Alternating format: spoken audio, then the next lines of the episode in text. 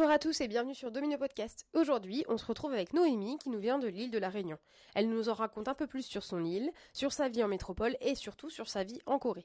Bien sûr, l'épisode n'est pas basé que sur des choses en Corée, donc vous pouvez écouter même si vous connaissez pas. Elle, elle nous raconte comment se motiver de nos jours en 2023 pour réussir tout ce qu'on entreprend. Allez, bon épisode, à bientôt Salut Noémie Salut, bah, merci beaucoup de m'accueillir sur ton podcast, c'est super gentil.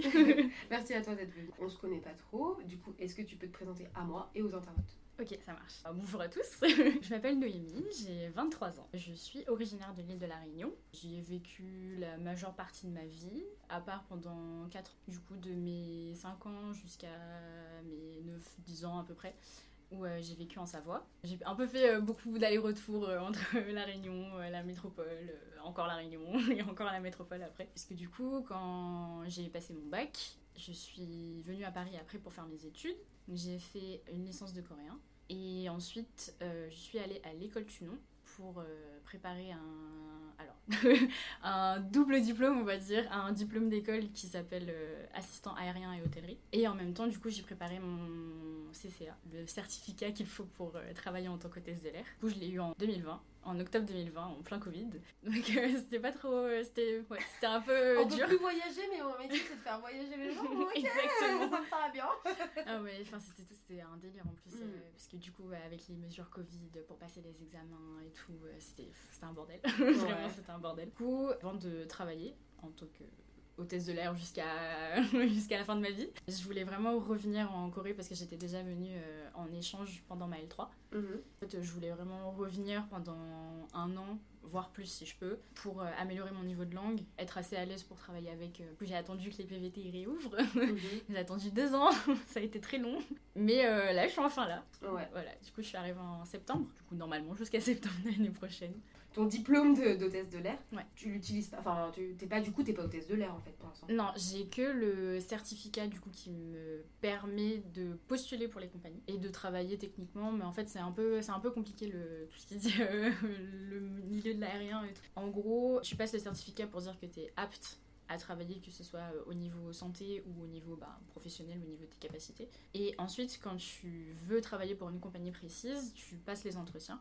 Donc les entretiens en général c'est pendant toute une journée, tu as plusieurs euh, étapes qui sont éliminatoires à chaque fois. en gros généralement euh, une journée d'entretien tu as 300 personnes qui arrivent et au fur et à mesure ils écument jusqu'à avoir la petite équipe qui va l'embaucher. Et du coup après ça tu as une autre formation Généralement, c'est de 6 mois à 1 an, où euh, justement, tu apprends bah, tout ce qui dit euh, éthique de la compagnie, euh, tout ce qui dit commercial et tout. Donc, les trucs qui sont vraiment spécifiques à la compagnie pour laquelle tu travailles, genre bah, sur quelle flotte tu vas, tu vas voler, c'est quoi les particularités, les protocoles d'urgence qui sont spécifiques à cette compagnie-là, et puis bah, tout ce qui dit ouais, image de marque commerciale les uniformes, mhm. comment faut faire pour accueillir les gens, machin. C'est un truc vraiment un, un, peu niche, quoi. Ouais, ouais, ouais.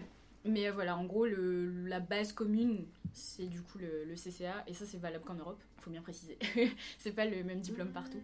Donc en gros, quand t'as le CCA, euh, tu peux travailler vraiment tout, tout, en Europe partout. Et si tu veux travailler à l'étranger, soit tu passes par les bases de compagnie européenne. Oui. C'est un peu le même principe si tu postules pour la compagnie européenne mais ils te mettent dans une base à l'étranger. Ou sinon tu décides de partir complètement dans une compagnie euh, basée à l'étranger, mais ça c'est un peu plus compliqué parce que bah, généralement il faut avoir la nationalité. Mm.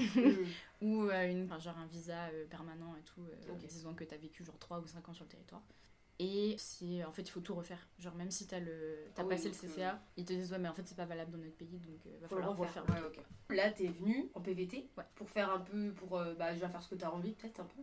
Après c'est deux ans hyper compliqué.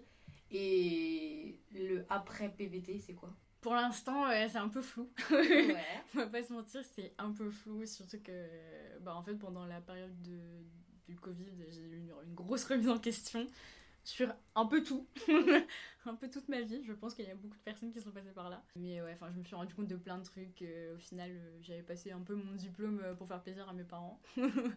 c'est pas que j'ai pas envie de travailler dedans, mais en même temps, je me suis redécouvert des passions que j'avais un peu mis de côté j'ai un peu travaillé dedans pendant la période du Covid parce que bah fallait bien que je travaille, fallait bien que je gagne ma vie.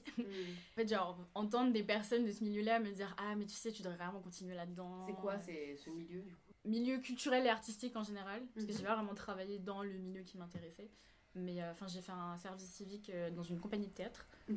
Du coup, pendant six mois, j'étais chargée de projet, donc j'étais techniquement plus dans l'administratif. Mais euh, j'ai quand même participé à la création de plusieurs mini-pièces. euh, j'ai joué dedans. J'ai fait aussi assistante de mise en scène pour une grosse pièce de théâtre de la compagnie. Enfin, du coup, j'ai touché un peu à tout ça. Et après, j'ai travaillé dans une euh, salle de spectacle qui fait aussi boîte de nuit. Enfin, c'est un peu polyvalent. Du coup, qui s'appelle la Bellevilloise. Allez-y, c'est trop cool. Voilà. ouais, du coup, pendant 9 mois, j'ai travaillé là-bas et euh, enfin, c'était c'était trop cool. Bah, déjà que ce soit un lieu où il y a plusieurs publics qui, qui s'enchaînent, parce que du coup, ça fait euh, salle de concert, ça fait boîte de nuit le week-end, et ça fait euh, aussi euh, salle de privatisation pour des entreprises, genre ils viennent faire des séminaires, euh, tout ça et tout. Du coup, tu vois des publics vraiment totalement différents, pour des ambiances totalement différentes aussi. Puis c'est trop cool un peu d'être dans, dans ce milieu-là, genre le monde de la nuit et tout, genre ça m'assure de ouf. Ouais, du coup, en fait, tu t'es. À cause, grâce au Covid, tu t'es trouvé un truc. euh, Ouais, tu t'es retrouvé devant un truc que tu kiffes au final. Ouais, c'est ça. Bah, c'est trop bien parce qu'en fait, ça se trouve, il y aurait eu le Covid, t'aurais fait, au- enfin, t'aurais fait hôtesse de l'air et Ouais. euh, c'était parti, alors qu'en fait, peut-être que c'était pas ça que tu voulais faire. c'est ça. Ok. Et là, ce PVT, c'est quoi? C'est un espèce de, de, de- une espèce de pause? Ouais. En gros, déjà, euh, pendant ma L3, euh, niveau mental, c'était pas, c'était pas ouf. Enfin, je enfin, en gros, quand je suis revenue de Corée, je me suis pris une grosse claque, on va dire. Genre, vraiment, euh, la vie en Corée était trop cool. Et Mm. puis, je suis revenue, genre, j'avais tous mes cours à rattraper du premier semestre. J'avais des examens que j'étais obligée de passer en rattrapage parce que j'étais pas là au niveau de. Enfin, au moment des examens. Enfin, bref, c'était du n'importe quoi. Et Mm. j'arrivais plus à suivre les cours et tout. Enfin, vraiment, en fait, je venais en cours et j'étais là en mode, je sais pas ce que je fais là. Ouais. je mais, comprends rien, j'en ai trop marre. ouais. mais tu dois y aller parce que tu dois valider, quoi. Bah c'est ça, et puis même euh, j'ai toujours, euh, enfin j'ai été élevée dans une famille euh, très traditionnelle, machin, où les notes c'était important, et puis il fallait toujours que je sois la première, et machin et tout. Du coup, euh, arrivé à la fac, j'étais en mode ouais, Mm. c'est un peu dur de continuer à vivre comme ça, on va dire. Puis même, genre, j'avais trop peur de dire à mes parents, ouais bah il y a moyen que je redouble en fait. Mm. C'est vraiment pas habituel. enfin, genre, moi, euh, j'ai enfin, sauté une classe, j'étais censée sauter deux autres classes. Tu vois, genre, ça fait un peu le, le gros contraste Ouais. de l'enfant prodige, entre guillemets, Ouais. et puis qui arrive à la fac et qui est en mode, vas-y, c'est la belle vie, tu vois. Alors que c'était même pas parce que je bossais pas, parce que franchement, je bossais de ouf. Il y avait, il y a vraiment des nuits où, genre, vraiment, je dormais pas parce que j'étais là, putain, j'ai quatre partiels demain, là, faut, faut que je Mm. bosse et tout. Ouais, du coup, j'avais tout ça. Puis en plus, euh, en gros, j'étais en option professionnalisante euh, à la fac. Du coup, j'avais ma licence de coréen sur le côté et j'ai fait euh, relations internationales. Du coup, c'était ma L3. Donc, il fallait en plus que je trouve un master. De base, moi, je voulais faire du coup le master de relations internationales, sauf que bon, euh, ça s'est très mal passé avec mon prof de droit, qui du coup était le directeur de master. Et j'étais en mode, ouais, je veux pas faire ça. Non, non, non. Je veux pas passer deux ans avec lui en tant que directeur de master pour qu'il me mette des bâtons dans les roues à chaque fois. C'est mort. Mm. Du coup, bah, j'étais là en mode, qu'est-ce que je fais de ma vie, quoi. Genre, euh, j'avais trois mois à être en mode, je fais quoi? J'ai décidé de pas faire le master alors que c'était le plan que j'avais depuis trois ans. Je fais quoi de ma vie? Euh, Du coup, j'étais là en mode, bah ouais, mais faut que je fasse un truc parce que sinon, euh, je rentre à La Réunion. c'est pas vraiment le plan. Et le fait que tu sois comme ça en métropole, tes parents, euh, c'est, c'est- je, je connais pas trop du coup, c'est assez accepté? Pour Ah les oui. gens. Oui, c'est ça, c'est, normal d'aller entre guillemets faire ses études à la métropole et. Bah, c'est. On va dire que sur un ratio, il y a 80% des étudiants euh, réunionnais qui viennent en métropole et 20% qui restent. Mhm. Ça tend à changer un peu, parce que bah, ça se développe de plus en plus au niveau euh, post-bac et tout. Moi, depuis que je suis petite, euh, je sais Oui. que j'allais pas rester. En fait, vous, sa- en fait, vous savez, vous savez que les grandes universités entre guillemets, elles sont euh, en métropole. En fait, c'est même pas une question de grande université ou quoi, c'est juste qu'il y a des filières où euh, tu sais que t'es obligé de partir, tu vois. Même, euh, par exemple, j'ai des, plein de potes qui sont allés en médecine. Bah, au bout de la quatrième ou de la cinquième année, ils sont obligés de venir en métropole. Parce que euh, bah, c'est comme ça, c'est le cursus qui est comme ça. Et c'est un peu, c'est un peu handicapant pour eux, on va dire. Mais en fait, je trouve ça hyper même. comment expliquer? C'est, c'est limite un peu dur, je trouve, de Ouais. vivre. De, de, en fait, tu, t'es quand t'es petit, on va dire, ça ne vient pas dans la tête, mais après, tu, tu commences le brevet, patati patata, et je- du coup, tu sais quoi. Mais c'est, c'est un peu limite. euh, bah, vous avez peut-être envie de partir en fait. Peut-être que, peut-être que oui, mais peut-être que tu dis, bah moi, je suis très bien là, j'ai pas du tout envie de partir. Ouais, mais ça, c'est arrivé à plein de mes potes, ça, de justement ce dilemme euh, en mode euh, j'ai pas envie de partir. En fait, moi, euh, ma famille, elle est là, ma vie, elle est là. Ouais. Puis j'adore ma vie. euh, C'est ça, on n'est pas, on n'a pas tous le voyage dans le sang. euh, Mais euh, en vrai, genre, euh, moi je trouve que ma génération, enfin, je pense qu'on est la dernière génération à avoir été conditionnée comme ça. À se dire, euh, ah oui, mais si tu veux réussir dans la vie, t'es obligé de partir et de revenir après, tu vois. Ma génération se bat pour que les, les Réunionnais restent sur le territoire, en fait. Il y a tout un, tout un, un mouvement là, de, un peu genre associatif, tout ça qui est en train de, se, de monter, genre de ouf, un, un peu dans tous les domaines. Mais du coup, c'est ma génération qui le porte, tu vois. mhm. Et euh, moi, je trouve ça trop cool. bah ouais. on est un peu la génération où on est en mode ouais, on est plus réunionnais avant d'être français, tu vois. Mine de rien, on est quand même à 9000 km de la métropole. Donc c'est la même distance que le, entre la France et la Corée. c'est ouf, c'est énorme. Mais là, quand tu le dis, je suis choquée. Ouais, c'est 11 heures d'avion pour venir jusqu'à Paris. Vous êtes français de passeport, mais. Ouais, en fait, c'est ça. c'est De cœur et de territoire, euh, rien à voir. Ouais, c'est ça. En vrai, c'est un, peu un choc culturel euh, quand t'as vécu toute ta vie à La Réunion et que t'as jamais mis les pieds en métropole. Et tu vas prendre le RER A. oh mon dieu Non, mais le RER ah Horrible Non, et puis même au niveau de la société en elle-même aussi, parce que bah. On va dire que c'est un peu notre fierté de dire ouais, le vivre ensemble, tout ça, toutes les cultures, les religions, machin. Bon, c'est vrai euh, jusqu'à un certain degré. on va pas dire que c'est non plus l'île parfaite où tout le monde arrive à vivre ensemble sans problème. Ouais, quand t'arrives en, quand arrives en métropole et que les gens ils te regardent et ils sont là en mode euh, mais tu sors d'où? Genre, Déjà, mm. déjà, il y en a plein qui te prennent pour des Antilles alors qu'on est en mode c'est pas le même continent, c'est pas le même océan, c'est pas, ça n'a rien à voir. bah ouais, enfin, t'es tellement habitué à ta vie de là-bas que là t'arrives. Déjà, t'arrives il y a 4 saisons. Nous, on en a que deux. voilà. Enfin, l'été austral et, et l'hiver austral, du coup. Enfin, Ok. Ça se calque sur quel euh, genre par exemple dans le pays? Enfin, ça se base plus sur la saison des pluies que autre chose. Ok. Ok. Parce qu'il n'y a, a, pas énormément de différence entre euh, l'été et l'hiver. Bon, il fait un peu plus froid, mais voilà quoi. Ouais. Mais c'est surtout qu'en été, ouais, il y, a la, y a la saison des pluies et du coup, il y a plein de cyclones. Euh, tout. Ça Donc c'est plutôt sur ça que c'est basé. Ok. Ok, et donc ton bac, ouais. t'es perdu, école tu non, le Covid plus t'es perdu, remise en question. PVT. PVT, c'est vacances-travail tu fais beaucoup de vacances et beaucoup de travail Tu fais quoi quoi? C'est quoi le ratio? Euh, Bah je cherche du, du taf. j'ai envoyé plein de CV un peu partout. J'ai eu quelques entretiens mais pas eu de réponse après donc euh, bon c'est un peu le processus normal. Mais euh, ouais de base c'était plus pour avoir une espèce d'éthique professionnelle on va dire la construire ici et vraiment avoir le, le truc genre ouais bah quand j'ai des Coréens en face de moi comment je suis censée faire pour travailler et ne pas les les brusquer. Parce que bon, la, la, culture professionnelle est totalement différente euh, en Occident et en Orient, donc euh, ça, faut l'apprendre. Et euh, puis ouais, enfin, le, but c'était vraiment de parler au maximum, quoi. Donc mhm. travailler, c'est quand même le mieux. bah oui, c'est sûr. Il y a le travail ou petit copain. Ouais, c'est ça. Mais bon, oui, je suis grave introvertie, donc. Quoi? Ouais. On dirait pas comme ça. Non, on dirait pas du tout que t'es introvertie. J'ai une batterie sociale qui est d'une faiblesse. Mais... Ah, en fait, là, après, tu vas aller faire une sieste. Ah, non, mais Moi, je te dis, quand je sors avec mes potes, euh, je reste deux jours chez moi après. Hein. Je, pas. je suis trop fatiguée. Donc, t'es introvertie, mais en fait, quand même, euh, t'es courageuse parce que tu. Enfin, du coup, tu vas en métropole. Quand t'es perdu, tu rebondis. T'es re-reperdu avec, l'école Tunon et du coup, tu reviens ici. Pour euh, quand même rebondir. Tes parents, ça va du coup le fait que tu sois venu ici? Ça va. Ça va. Au début, ils étaient un peu en mode euh, Ouais, mais t'as 23 ans, faut commencer à travailler là quand même. Euh. c'est un peu chaud quoi. Sauf que euh, j'ai un grand frère qui a 33 ans, là on a 10 ans d'écart. Et lui, c'était l'aventure. Vraiment de, de, ses 20 ans à ses 27 ans, là, c'était l'aventure. Mm. Il, il, est parti en Inde, il est parti à Taïwan, il est parti en Australie pendant deux ans, il a fait l'Estonie, enfin, genre, il a fait tout et n'importe quoi. Et en gros, mes parents avaient une règle, ils étaient en mode Ok, on a financé les, voyages et les bêtises de ton frère pendant euh, jusqu'à ses 25 ans. On va te financer jusqu'à tes 25 ans, c'est la règle. Ok. Parce que, bah, enfin, un principe d'égalité quand même. oui, et puis, puis euh, vrai, euh, ça, c'est encore le problème des anciennes générations. C'est. eux, ils ont du mal à nous voir voyager. Et... Mais en fait, c'est. Moi, mes parents, ils ont eu du mal, tu vois, à pas me voir travailler, aller dans une entreprise et passer ma vie là-bas, Ouais, bah, après, moi, mon père, surtout, il avait grave la bougeotte quand il était plus jeune. Donc ça, euh, les voyages, lui, il est en mode, mais faites votre vie, allez-y. Mais ouais, ils sont quand même euh, en mode, ouais bon, au bout d'un moment, il faut travailler, tu vois. Mm. Faut travailler. Euh, après, ouais, c'est un peu un, un, écart générationnel en mode, moi, je, je me vois pas faire ma vie dans la même entreprise pendant 40 ans. C'est mort. de toute façon, j'ai un problème avec l'autorité, donc à partir de ce moment-là... va se faire virer, en fait, dès que je trouve qu'il y a des trucs qui sont pas logiques, ben, je vais pas être en mode ouais, d'accord, t'es mon patron, mais c'est pas logique quand même.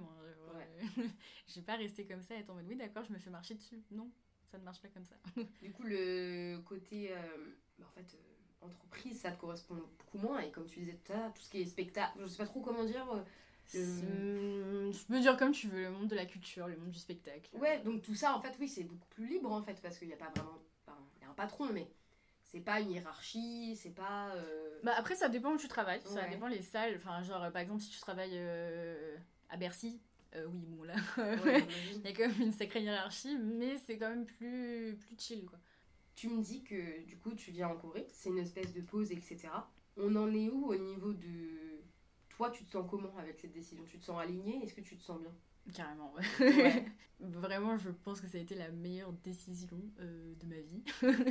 bah, déjà, quand j'étais venue en échange pendant six mois, du coup, euh, je sais pas, il y, y avait un truc, il y avait un espèce de déclic, tu vois, genre je me sentais trop bien ici. Et j'avais vraiment envie de revenir et de rester un peu plus longtemps et tout, parce que six mois, ça a été super court, mine de rien. Parce que du coup, les trois premiers mois, vu que c'est tout nouveau, t'es là en mode, euh, t'essayes de t'adapter un peu, de trouver tes marques, de trouver tes repères. Et puis au bout de trois mois, t'es cool. Sauf qu'après, tu te rends compte, ah ouais, mais il me reste que trois mois. c'est un peu court quand même. Donc euh, je me suis dit, vas-y, la prochaine fois que je reviens, j'essaie de rester un peu plus longtemps. Et euh, je trouve qu'un an, ça va. Surtout que, bah, en soi, euh, au bout de deux semaines, j'avais retrouvé mes repères, quoi. Oui, du coup, t'as plus, t'as moins de temps de d'adaptation. C'est ça. Hmm. Donc là, franchement, je profite de ouf. Je me sens mieux ici. C'est pas, c'est pas une question genre de, de société ou quoi que ce soit, parce que la Corée a ses défauts. On va pas se mentir. En fait, genre, j'aime bien dire ça euh, à chaque fois, c'est genre, quitte à être traitée comme une étrangère, autant que je sois vraiment à l'étranger, tu vois. Parce que là, le climat en France, plus ça va, et plus je suis en mode. euh, j'ai un peu peur pour euh, moi, hein, on va pas se mentir. Certes, on est français, mais c'est comme on a dit tout à l'heure, c'est sur le papier. hein. Notre, notre statut de français, il peut sauter à tout moment. Ça dépend de qui passe au- à la présidence, on ne va pas citer de nom, mais voilà. On dénonce ici, on Je passe à un autre sujet. Tu m'as parlé que t'avais une espèce de. Comment dire T'avais une pathologie qui avait été euh, diagnostiquée. Ouais. Alors, je sais pas si on va le laisser, je sais pas trop ce que ça donne, mais ça peut être aussi sympa de voir que, quand même, avec cette pathologie, euh, bah, tu fais plein de choses et que c'est pas ça qui t'arrête. Est-ce que tu veux nous en parler un petit peu? Oui, pas de souci. Euh, en plus, c'est enfin, très récent. ça a été diagnostiqué euh, cette année, en février. C'est une pathologie qui est un peu, je vais pas dire méconnue, parce que en vrai, il y a eu plusieurs euh, adaptations euh, cinémato- cinématographiques sur ça, parce que euh, c'est. En vrai, quand, quand t'entends le nom, ça fait un peu spectaculaire. Qu'est-ce que tu vas me dire? Non, non, mais justement, en fait, c'est. J'aime bien donner l'exemple et ensuite utiliser cet exemple comme un contre-exemple. Parce que c'est. La représentation est totalement différente de la réalité. Du coup, euh, j'ai été diagnostiquée d'un trouble dissociatif de l'identité. Et euh, du coup, euh, pour les gens qui ne savent pas ce que c'est, euh, vous voyez Split Voilà, c'est ça. Ok. Et tu montes euh, au mur et tu. Exactement, je suis la bête, je Ouais. monte au mur et je casse des barreaux et tout avec la force de mes mains. Ok. Mais euh, voilà, c'est pour ça que j'aime bien dire euh, un exemple pour vous voyez ce que c'est. Mais c'est un contre-exemple, Ouais, parce que c'est ouais. pas du tout la réalité. Hmm. C'est pas des trucs. euh, Enfin, après, il y a beaucoup de vocabulaire à apprendre euh, pour comprendre euh, comment ça fonctionne et tout. Mais en gros, pour expliquer euh, à quelqu'un qui ne sait absolument pas ce que c'est, c'est. euh, Tu as plusieurs personnes dans ta tête, on va dire ça comme ça. Après, c'est selon un certain degré euh, de gravité. Parce que, en vrai, c'est pas. C'est pas grave, c'est juste un mécanisme de ton cerveau. Alors, ça peut arriver après un traumatisme ou pas. Il y en a qui le développent comme ça, parce qu'en fait, c'est juste ton cerveau qui essaie de s'adapter à une réalité qui lui plaît pas. On va dire ça comme ça. Généralement, ça se développe pendant l'enfance. Parce que c'est là où justement tu apprends à comprendre le monde extérieur et à te forger une propre personnalité. Sauf qu'en fait, euh, si tu as un, traumatisme et que ton cerveau ne sait pas s'adapter, en gros, quand tu as un TDI, du coup la- l'abréviation, ton cerveau, la seule manière qu'il a de s'adapter à cette réalité qui lui arrive comme ça, c'est de créer une autre personnalité adaptée à cette situation. En gros, c'est ça. Alors, je connais un peu, je connais pas, mais je connais un peu, parce que je suis euh, sur les réseaux Hollande. Oui. Je suis un peu, donc je, te laisse expliquer parce que bah, c'est toi. oui. Et alors, du coup, sans rentrer dans les détails, mais là, je t'appelle Noémie. Mhm. C'est le nom de ton système ou c'est le nom de. c'est le nom du corps. Ok. Parce que bon, ouais, c'est le nom qui est écrit sur ma carte d'identité. Ok.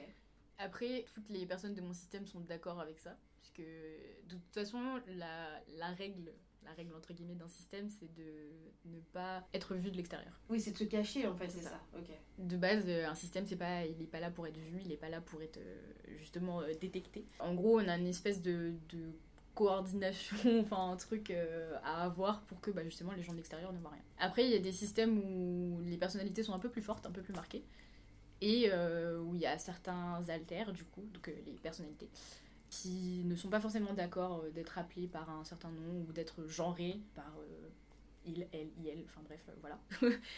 Nous, ça va. Nous, ça va, on est plutôt, euh, plutôt OP avec ça. J'ai vécu euh, 23 ans de ma vie comme ça, quoi, donc... euh, Mais tu savais qu'il y avait quelque chose qui allait pas, qui, pas qui allait pas, mais tu sentais quelque chose ou comment ça se. Enfin, je sais pas. En fait, pour moi, c'était normal. Ah, du style, t'entendais des voix. Enfin, l'impression, je sais pas. J'entends pas forcément, on communique plus par image, en vrai. Ok, ok. En fait, moi, j'ai juste un souvenir et j'en parlais avec ma psy, du coup, euh, quand on a eu tout ce diagnostic, on essayait de remonter euh, d'où ça pouvait venir. En fait, je me rappelle très bien du- d'un moment où j'étais en quatrième et dans ma tête, j'étais là en mode Ah, euh, en fait, j'essayais de donner des noms à mes émotions. Genre, je sais pas pourquoi, ça me, ça me réconfortait de les compartimenter et de me dire Ah, ça c'est telle personne, ça c'est telle personne, et ça c'est telle personne. Mais euh, si je les gardais pour moi, tu vois, j'étais là en mode j'avais une feuille et j'ai noté des trucs en mode Ah, bah la colère euh, c'est machin, et puis la tristesse euh, c'est machin. Et c'était plus que genre leur donner des noms, tu vois. Genre, euh, j'avais une image physique de qui c'était et euh, plein de caractéristiques. En fait, genre comme si t'écrivais une histoire. Ce que j'allais dire, des personnages de romans, mais en fait, c'est ton roman. C'est ça. Toi, quoi. Enfin, c'est ton histoire. Après, j'étais pas en mode. En mode. euh, ouais, c'est forcément un trouble, machin, un truc, euh, un truc psychologique, tu vois. Genre, parce qu'en plus, j'écrivais énormément. Du coup, pour moi, c'était normal. Hmm. Tu vois, ce processus de création de, de personnages, euh, de trucs comme ça, j'étais là en mode ah bah oui, c'est, enfin, ça faisait partie de mon fonctionnement, tu vois. Et j'ai toujours été comme ça. C'est que, même tu vois, genre, tu sais, quand tu regardes des séries et tout, t'es là, on était tellement pris dans l'univers que t'es en Mhm. mode ah ouais, moi si j'étais dans cet univers-là, je serais comme ça, machin, nan, nan. Et je le faisais ça, mais tout le temps. Tout le temps, tout le temps, tout le temps, tout le temps. Et je continue de le faire en plus. Donc, euh, mais ouais, c'était un peu mon, mon échappatoire euh, à chaque fois qu'il y avait quelque chose qui allait pas, tu vois, j'étais là en mode ah bah vas-y, euh, on va mettre les écouteurs, on va écouter de la musique et on va partir dans son monde intérieur. Et le truc, c'est que ce concept de monde intérieur, je savais absolument pas que ça avait un, un lien avec le TDI, et j'ai appris ça plus tard. Mais du coup, c'était plutôt cool, parce que l'adaptation euh, après diagnostic était plutôt simple après, parce qu'il y avait plusieurs choses du coup que j'avais. En fait, ça a matché en fait. Enfin, C'est ça. Bah, t'as un inner world là, le monde intérieur. Et en Ouais. fait, dis, bah ouais, de ouf, euh, carrément. Mais c'est ça, et puis du coup, j'ai eu de la chance, moi, de l'avoir déjà avant, mais il y a des personnes qui ne l'avaient pas et qui sont obligées, entre guillemets, de le créer pour euh, justement avoir ça, ce, ce safe place. Hmm. ou se réfugier quand ça va pas. Après, euh, moi je le vis plutôt bien. Enfin, ça a pas changé grand chose à ma vie. en fait, le, le seul truc qui a vraiment changé, c'est que la manière dont j'ai découvert ça était un peu, un peu violente, on va pas se mentir. Euh, Il y, a eu- enfin, y a eu un gros événement qui s'était passé euh, en février et qui a conduit du coup à euh, mon hospitalisation puis à un diagnostic. Mais au final, maintenant je vois ça plutôt comme un truc bénéfique parce que ben, je sais ce que j'ai. Hmm. Et maintenant, je peux mieux l'appréhender pour éviter que d'autres problèmes arrivent plus tard, du même type. Et vous êtes combien du coup? Oula, euh... Ah, ok. 8, je crois. Ok. Après, euh, on va dire qu'il y en a 3 qui viennent très souvent. Parce que bah, c'est ceux que j'ai depuis longtemps. Que j'ai, ouais, depuis, depuis le collège, je pense, voire avant. En vrai, ça va. Enfin, il y a pas... On est plus en co-conscience, généralement, que juste en une personne qui arrive à chaque fois et qui prend le, le front et qui est là euh, de manière permanente. Oui, c'est vraiment pas comme dans Split où à chaque fois c'est. Euh... complète- Enfin, c'est vraiment. euh, c'est une autre personne en fait à Ouais. chaque fois. Des fois, ça arrive, Hmm. Hum, quand j'ai des grosses, grosses crises dissociatives, mais euh, c'est pas. Ça va quoi. Puis, euh, ouais, en, en vrai, euh, on préfère être en co-conscience parce que c'est. Justement, il y a plusieurs personnes qui peuvent gérer des aspects différents. Hmm. Ça, c'est plutôt cool. Mais là, c'est qui avec moi du coup? Euh, là, aujourd'hui, il y a Noah et euh, Queenie. Ça, alors. Vos prénoms, c'est vos prénoms. Ouais. Tout va bien. hein. Mais en gros, c'est les deux protecteurs du système. C'est les personnes euh, qui savent mieux gérer le quotidien. Euh, Noah est plus euh, la personne très très calme. Du coup, qui est introverti? Parce que tout à l'heure, tu me dis que t'es introverti. Noah. Voilà. Après, introverti ne veut pas forcément dire timide et, et taciturne. J'aime pas dire ce mot, mais. Ouais, ouais, je, mais je sais, bah, je sais pas parce que j'ai beaucoup de gens timides autour de moi. Au final, je trouve des gens qui disent oh, je suis timide. Je pense pas que timide soit le bon mot, tu vois ce que je veux dire J'ai bah, l'impression que la les définition a pas bien évolué. bah, en fait, de base, la définition de introverti et extraverti, c'est plus euh, comment tu recherches tes batteries sociales. Ok, ok. Du coup, c'est pour ça, genre, il y a des personnes qui peuvent être genre, euh, waouh, super lumineuses, euh, parler avec 350 000 Mais qui ont personnes. besoin de deux jours pour euh, recharger leur batterie. Exactement. Mais du coup, c'est des introvertis. Et du coup, je suis introvertie de ouf en fait. Que.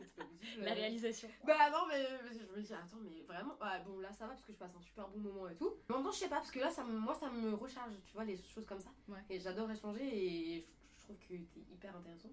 Merci, c'est Que gentil. vous êtes, je sais pas. euh, Ouais, tu peux dire comme tu veux, y a pas de. Cette pathologie, du coup, t'en fais une force maintenant. Maintenant, ouais. Est-ce que c'est quelque chose que tu vas inclure dans ta vie plus tard, dans tes projets, dans quelque chose Ou parce que par exemple, Olympe, que je cite parce que je connais elle en fait, euh, Olympe, tu vois, clairement, elle s'est tournée vers ça. Ouais. Tu vois, elle, c'est en gros, euh, elle veut, et c'est super bien, elle veut vraiment euh, spread euh, le truc et en parler. Et bah, tu vois, grâce à ça, je connais un peu. Mais toi, du coup, c'est inclus dans ta vie ou juste, non, c'est un fait, c'est un truc que je dois travailler, enfin, je dois vivre avec, mais Hmm. je suis pas que ça, quoi, je vis autre chose. Bah justement, euh, ça fait un peu partie de la remise en question que j'ai eue pendant le Covid. Parce que du coup, euh, moi j'adore la musique.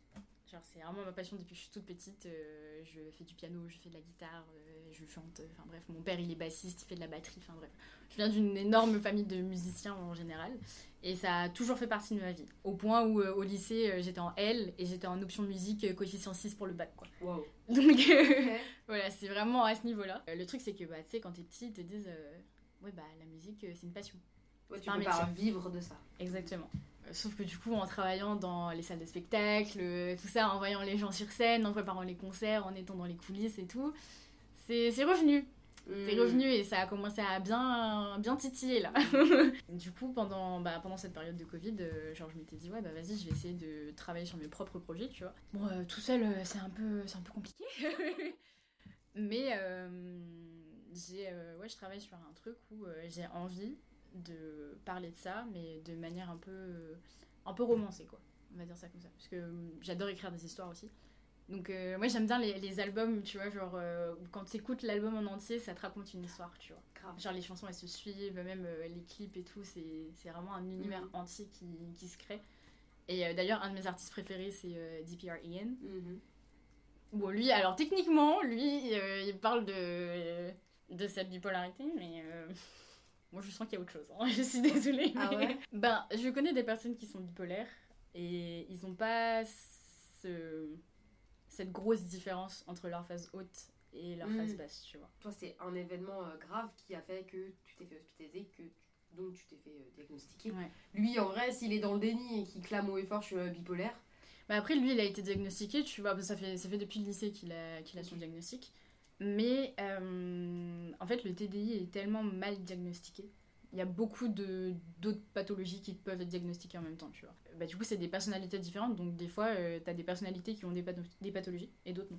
Donc ça peut arriver que genre une personnalité elle soit euh, dépressive, une autre qui soit bipolaire, et entre une, une personnalité qui n'a rien, tu vois. Ok. Le truc, c'est qu'il y a plein de, de symptômes qui peuvent ressembler à la bipolarité, qui peuvent ressembler au trouble Du coup, borderline. qui- Ça dépend en fait. Et en fait, c'est des symptômes, en limite, du. T- Non. Mais j'ai compris.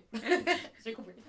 Mais du coup, genre un peu dans, dans ce qu'il a fait, tu vois, genre l'initiative de son projet, en mode, euh, bah, lui, il voulait parler de, de sa bipolarité et du coup du personnage, de, ouais, de, de Milo, tu vois, genre son personnage qu'il a créé euh, bah, par rapport à sa pathologie. Je voulais un peu faire la même chose, tu vois. Enfin, m'inspirer de ça plutôt. Oui, bien sûr. Parce que bah, je trouve ça super intéressant. Et puis en vrai, euh, genre, je suis complètement obsesse par sa musique. Et j'aime bien, en fait, ce concept de se dire, euh, bah, tu sais, quand, quand t'es diagnostiqué avec un trouble, enfin une pathologie mentale, euh, généralement les gens ils sont là en mode ah, ça doit être dur la vie, machin et tout, mais d'en faire une force Mm. et de te dire, euh, bah en fait, moi j'ai- j'aime bien, enfin c'est ma vie, tu vois, et je t'explique comment ma vie elle est. Et euh, en plus, avoir la part arti- artistique derrière, genre, la quintessence du truc, genre, Ok. Donc, euh, ouais, moi je travaille sur ça. On va voir si ça aboutit ou pas, mais euh, en tout cas, ouais, c'est un projet. Bah, tu peux, hein. moi, mon projet, c'était de faire ce podcast et. euh, sans aucune légitimité, tu vois, comme d'hab, le syndrome de l'imposteur, en disant, mais qui, ça- qui ça intéresse euh, Qui ça intéresse Qui va bien vouloir Qui Est-ce que même ça va? Et je me dis, en fait, Nick, ça me saoule. Moi, je kiffe. Moi, c'est des trucs, ça me fait kiffer. Enfin, tu vois, vraiment, ce matin, je me suis réveillée, j'étais pas terrible et tout. Et là, avec toi, on papote et je passe un trop bon moment. Et, et ça fait aussi réfléchir de ouf. Et du coup, en fait, à la fin, quand la finalité, c'est moi, j'ai passé un trop bon moment, est-ce que c'est pas juste ça qui compte? Grave. Parce que, ça. tu vois, tu me dis que la fac, à la fin, c'était c'était pas ça. L'école Tunon, bah, du coup, bon, c'était pas. Enfin, Il y a juste le Covid. Boum. Et là, c'est bien que tu viennes euh, en courir, ça peut un peu comme ça, un peu euh, effacer les vibes et kiffer ici, c'est c'est trop cool. Ouais. Ça va, c'est pas comme si en courir, il y avait pas genre grave des trucs en musique à faire. Non, mais tellement, tellement. De toute façon, euh, genre, moi, j'écoute euh, j'écoute de la musique coréenne depuis 2008. Ouais. Je suis vraiment une OG. Donc, euh, moi, je suis dans mon beurre, hein, franchement. bah ouais, de ouf. Putain, t'as quel âge T'as dit t'es dans, dans ton beurre? Ouais, ouais, ouais. Ouais, ouais, ouais. Je dis grave des expressions de vieux et tout le monde se fout de ma tronche et je suis là genre, bah ça va, euh, ça a voulu dire ça, non? C'était trop bien. Yes, vous voyez, je suis pas toute seule. là, on comprend que t'es bien. Que tu valides ce choix et qu'il est vraiment positif pour toi.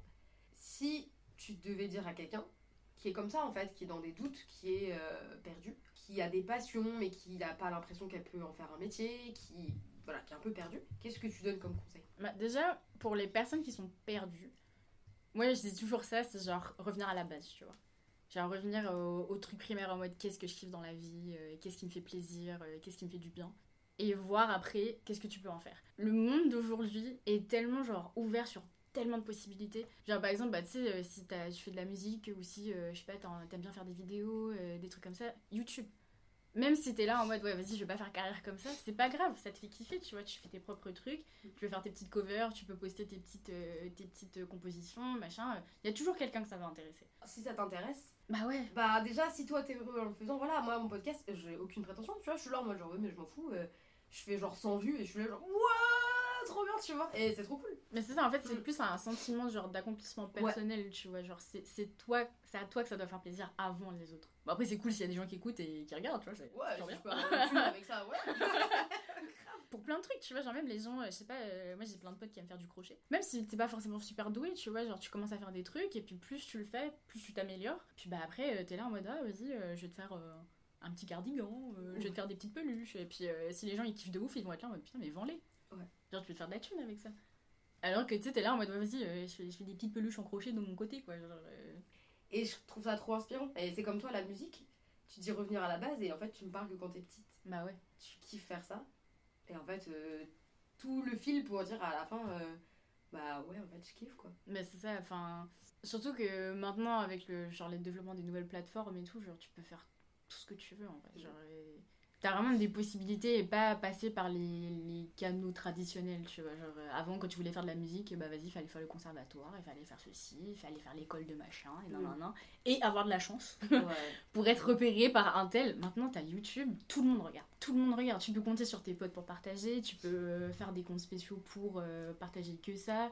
Tu peux. T'es même pas obligé de montrer ta tête. Tu peux rester complètement anonyme, faire tes trucs, les gens ils vont kiffer. Et puis voilà. Genre, c'est tellement, tellement bien, tu vois, genre l'époque à laquelle on est, où tu peux faire tout ce que tu veux avec trois fois rien, tu vois. Et ça, je trouve ça incroyable. Parce que vraiment, genre, euh, il y a 20 ans, moi je vois par exemple mon frère. euh, Bon, euh, mon frère, il est complètement dans un autre, dans un autre monde. Enfin, genre, il a un diplôme d'ingénieur en télécommunication. Enfin, il fait un peu de web design, il fait un peu de trucs et tout. Lui, il était là en mode. moi, si j'avais envie de faire ça à mon, à mon époque, c'était pas possible. Tu vois, genre, il fallait vraiment charbonner de ouf. Après, je dis pas que maintenant, il faut pas charbonner, tu vois. Parce que, ouais, si tu veux vraiment en faire, euh, en faire ton métier et, vivre de ça, oui, il faut charbonner. Parce que, bah, justement, c'est un peu le, le revers euh, de la médaille, tu vois. Genre, oui, il y a tout le monde qui peut le faire, donc justement, faut, faut sortir du lot, quoi. Bah, là, par exemple, euh, dernièrement, j'avais envoyé une vidéo à une pote de moi en train de, de chanter dans une salle. Et elle m'a dit, genre, bah, en fait, ce qui parle, c'est le fait qu'on voit que tu kiffes et que vraiment tu veux transmettre ta passion, en fait. C'est juste ça. C'est juste ça qui compte. En fait, le fait de voir les gens kiffer, faire leur truc qu'ils aiment de ouf, bah voilà, ça parle. C'est juste ça. Et si on pouvait te souhaiter quelque chose dans genre, je sais pas, 5 ans? Dans 5 ans. Ou si à toi-même, moi j'aime bien cette question, c'est dans 5 ans, parce qu'on est encore jeune, donc 10 ans ça veut rien dire. Dans 5 ans, t'écoutes ce podcast, t'aimerais entendre quoi dans 5 ans? Qu'est-ce que tu peux te souhaiter? Que mes projets aient vu le jour. Parce que je suis la spécialiste pour retarder les trucs. Mais en vrai, là, c'est bon. Je, je suis engagée sur une voie, là, j'ai plus le choix. Donc, euh, Ouais. ouais, ça, ça commence à, à prendre forme euh, petit à petit. Puis ouais, enfin, dans, dans 5 ans, euh, vas-y, euh, je t'appelle et je dis, vas-y, je suis en tournée, quoi. oui, allô, épisode euh, 2032 avec Noémie. Du coup, elle est en tournée, donc là, elle m'a pris entre deux entretiens. Ce serait trop bien. Mais grave, ce serait le kiff ultime. J'ai envie de me dire, vas-y, j'ai réussi à à sortir les trucs qu'ils ont dans ma tête, à en faire quelque chose de tangible et que les gens ils kiffent quoi. Le truc de tangibilité, moi je l'ai eu avec ce podcast. C'est pour dire que tu vois, c'est rien, mais c'est tout. Moi j'écoute des podcasts depuis super longtemps. Et quand j'ai sorti mon podcast, il laissait sur Apple Podcast, le truc que moi j'écoute, tu vois. Et genre, je vois mon podcast sur Apple Podcast. Et je suis là, genre. Euh, genre, c'est moi qui l'ai fait. Et le côté tangible, c'est ça que je kiffe, c'est qu'en fait, c'est des idées. C'est des idées, et en fait, à la fin, tu te dis, oh, ça se trouve, tu sais, comme les gens qui écrivent des livres, et ils disent, je suis dans le métro, et il y a une meuf, elle lit mon livre. Genre, what the fuck? Mais Et c'est là, je me dis, ça se trouve, on parle, et dans 5 ans, j'écoute tes musiques euh, sur mon téléphone. quoi. grave. C'est trop bizarre. Je te follow, euh, pouf, je te follow, tu vois. Mais tu vois, genre ce truc d'idée, genre euh, tu cherches, peut-être ça va pas se faire du premier coup, tu vois, ou de la manière dont tu pensais. Mais si ça doit se faire, ça, ça va se faire, tu vois. Bah, go. Clairement. Go. Du coup, on finit sur le. On finit quand même, parce que ça va faire une si t'as accepté de participer à ce podcast, est-ce que c'est parce que t'avais quelque chose de précis à nous faire partager ou c'est vraiment une vibe et une ambiance? Hmm, un peu des deux. Et donc un truc précis que tu voulais nous dire, c'est quoi? Je pense que c'est plus euh, par rapport à ma pathologie, on va dire, que même s'il y a quelque chose qui est censé être handicapant dans la vie, en fait, euh, bon après ça dépend, euh, ça dépend le, handicap en question, mais euh, ça veut pas dire que tout est fini en fait. Genre, il y a, y a toujours un moyen de faire quelque chose. Enfin, pour moi, en tout cas, il y a toujours un moyen de faire quelque chose, tu vois. C'est pas, un truc en mode, ah, vas-y, euh, je suis maudit, ça y est, je, je vais plus rien faire dans ma vie, tu vois. Genre, non. Moi, enfin, après, bon, moi, j'en fais une force. Et ce serait cool que tout le monde puisse en faire, en faire de même, tu vois. Mais, euh, ouais, il y, a- toujours quelque chose, en fait, il y a toujours quelque chose à partager. Et puis, euh, tu sais, euh, on dit souvent, genre, ouais, euh, tout le monde a ses problèmes et tu le vois pas forcément. Bah, pour le coup, ouais. pour le coup, là, ouais. Merci beaucoup, Noémie. Merci à toi. Merci beaucoup. Du coup, ce que je dis à tous mes invités, est-ce que t'es chaud dans à peu près un an? On se refait un épisode. Tu me dis où t'en es. On voit en fait, on fait un autre bilan et euh, ça se trouve tu seras trop occupé, tu seras en tournée. du coup, euh, on peut faire ça au téléphone. États-Unis, Corée, je pense ça va. Mais euh, si ça te dit épisode 2. Mais t'es super mature et c'était hyp- Enfin, merci beaucoup d'avoir partagé tout ça. Bah, écoute, merci de, de m'avoir reçu et d'écouter mon histoire. Ouais, c'était super cool et je te souhaite que. je te- Merde, comme on dit dans ton milieu. Merde Grosse merde. Et euh, merci beaucoup. Bah, merci, et puis bah, à la prochaine. Hein. À la prochaine. Ça marche. Merci. Et voilà, cet épisode est terminé. Merci d'avoir partagé ce moment avec nous. Et puis n'hésitez pas à poster des commentaires.